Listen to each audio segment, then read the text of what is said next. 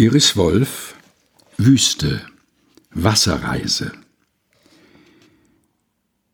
Mein Wort, meine Taube, mein Fremdling, von den Lippen zerrissen, vom Atem gestoßen, in den Flugsand geschrieben, mit seinesgleichen, mit seines Ungleichen, Zeile für Zeile, meine eigene Wüste, Zeile für Zeile, mein eigenes Paradies.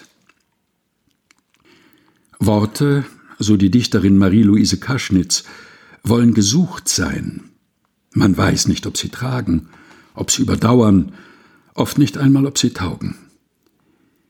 Diese Suche, dieses Ringen um Worte ist Wüste und Paradies zugleich. Das Wort wird mit der Taube verglichen, Symbol der Hoffnung und Gegenwart Gottes, und bleibt doch fremd, unvertraut, unbekannt. Worte werden in den Flugsand geschrieben, nicht nur, weil niemand weiß, wie lange sie in der Welt sein werden oder wo sie sich absetzen werden, in welchen Winkeln und Wohnungen. Auch weil man sich selbst immerzu verändert und einmal Gedachtes, Gesagtes, Geschriebenes einem vielleicht schon in wenigen Wochen fremd sein oder je nach Kontext eine andere Bedeutung haben wird. Ob im täglichen Sprechen oder in der Literatur, letztlich muss man Worte vor sich selbst verantworten, in dem Wissen, dass sie Gnade bleiben. Gerade in unserer heutigen Zeit scheint das schwer, weil nichts mehr in den Flugsand geschrieben, sondern für alle Zeit archiviert, geteilt, augenblicklich bewertet wird. Die transformierende Kraft der Worte bedingt sich aus dem Sprung in ihre Tiefe. Es ist eine Suche, beweglich, offen, bestehend aus Präzision der Gedanken, Anschaulichkeit und dem Mut zu einer subjektiven, veränderlichen, poetischen Wahrheit. Der Versuch, abseits des Geläufigen, der Eingespieltheiten und Vorbilder, die eigene Sprache zu finden, insofern das überhaupt möglich ist.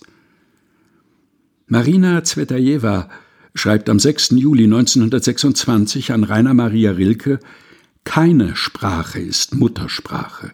Dichten ist Nachdichten. Orpheus sprengt die Nationalität oder dehnt sie so weit und breit, dass alle Gewesene und Seiende eingeschlossen sind. Ist Zvetajewa wirklich ohne den Duktus der russischen Sprache denkbar? Schreibt nicht jede Sprache mit ihrer Grammatik und Melodie, ihren Redewendungen, Erzähltraditionen, Phrasen und Metaphern an einem Text mit? Dennoch, die Kühnheit ihres Gedankens ist ja gerade, dass Literatur keine Ländergrenzen kennt, dass Dichten immer Nachdichten ist. Literatur ist ohne alle vorangegangenen Texte, den fließenden Übergang des eigenen ins andere nicht möglich. Zvetajewa nimmt die These des Philosophen Jacques Derrida vorweg, dass Sprache stets eine vorgefundene ist, eine Sprache der anderen, die ich mir angeeignet habe. Schriftstellerinnen und Schriftsteller versuchen dieser vorgefundenen Sprache ihre ganz eigene Wahrheit einzuschreiben. Das gelingt nur mit dem Risiko des Scheiterns, mit dem Mut, Fehler zu machen, indem man die Worte zurück an ihre Quelle verfolgt, ihnen neue Erfahrungen, Bedeutungen, Anklänge auf ihre Wasserreise mitgibt. Rahel Warnhagen schreibt, Unsere Sprache ist unser gelebtes Leben. Ich habe mir meine selbst erfunden. Ich konnte also weniger Gebrauch als viele andere von den einmal fertigen Phrasen machen. Darum sind meine oft holperig und in allerlei Art fehlerhaft, aber immer echt.